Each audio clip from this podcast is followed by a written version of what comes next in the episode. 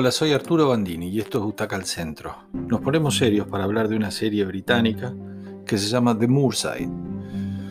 Es una serie corta, es una serie efectiva, es una serie muy cruda, con el toque especial que siempre tiene la producción británica.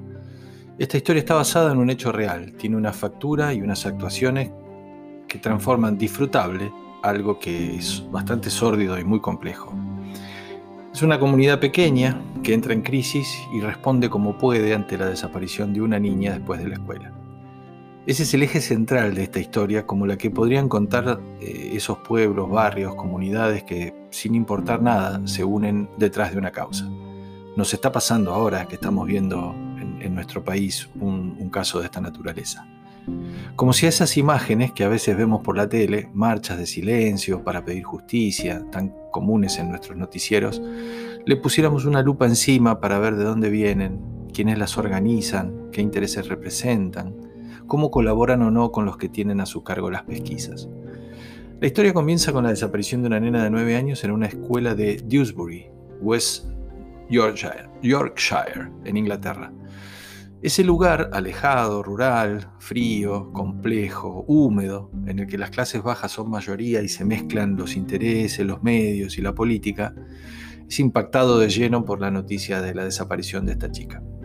A partir de esto, las amigas de la madre, es una, eh, la madre es una espectacular actriz, se llama Gemma Willam, que hay que, hay que verla.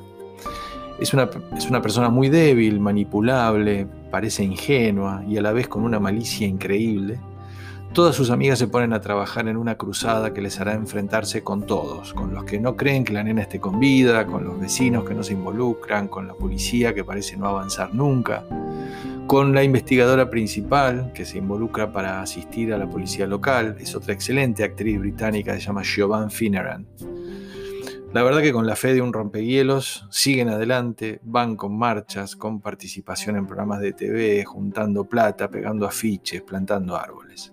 La investigación en un momento pega un volantazo y lo que parecía ser de una manera cambia, se transforma y esa madre que es a todas luces un desastre, que tiene cuatro hijos de distintos padres cada uno, que convive con una pareja que no puede apartarse de su pantalla de videojuegos, que parece que todas las decisiones son colegiadas porque las toma con un montón de familiares alrededor, que viven todos en, un, revoltijo de, de cosas sueltas y de ropa sucia.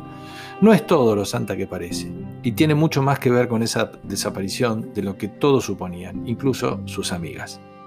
Entonces ahí va a cambiar todo. Va a haber reproches, va a haber pase de facturas, dolor colectivo.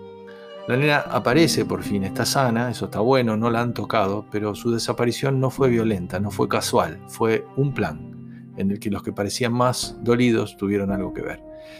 Este caso real que conmocionó a, este pueblo eh, y que cambió y tocó las vidas de tantos, está contado de una manera brutal y la verdad que sin concesiones. Son solo cuatro capítulos muy intensos, muy bien actuados, destemplados y fríos y sobre todo muy desconcertantes. El caso se dio en 2008, está muy fresco en la conciencia colectiva de esa comunidad que se sintió profundamente usada y burlada en sus sentimientos.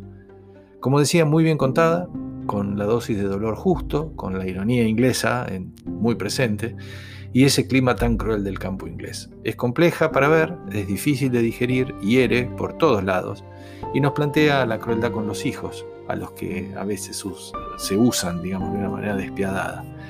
Son instrumentos a veces para equilibrar las propias falencias, pero a la vez la vida en la comunidad y la solidaridad traicionada.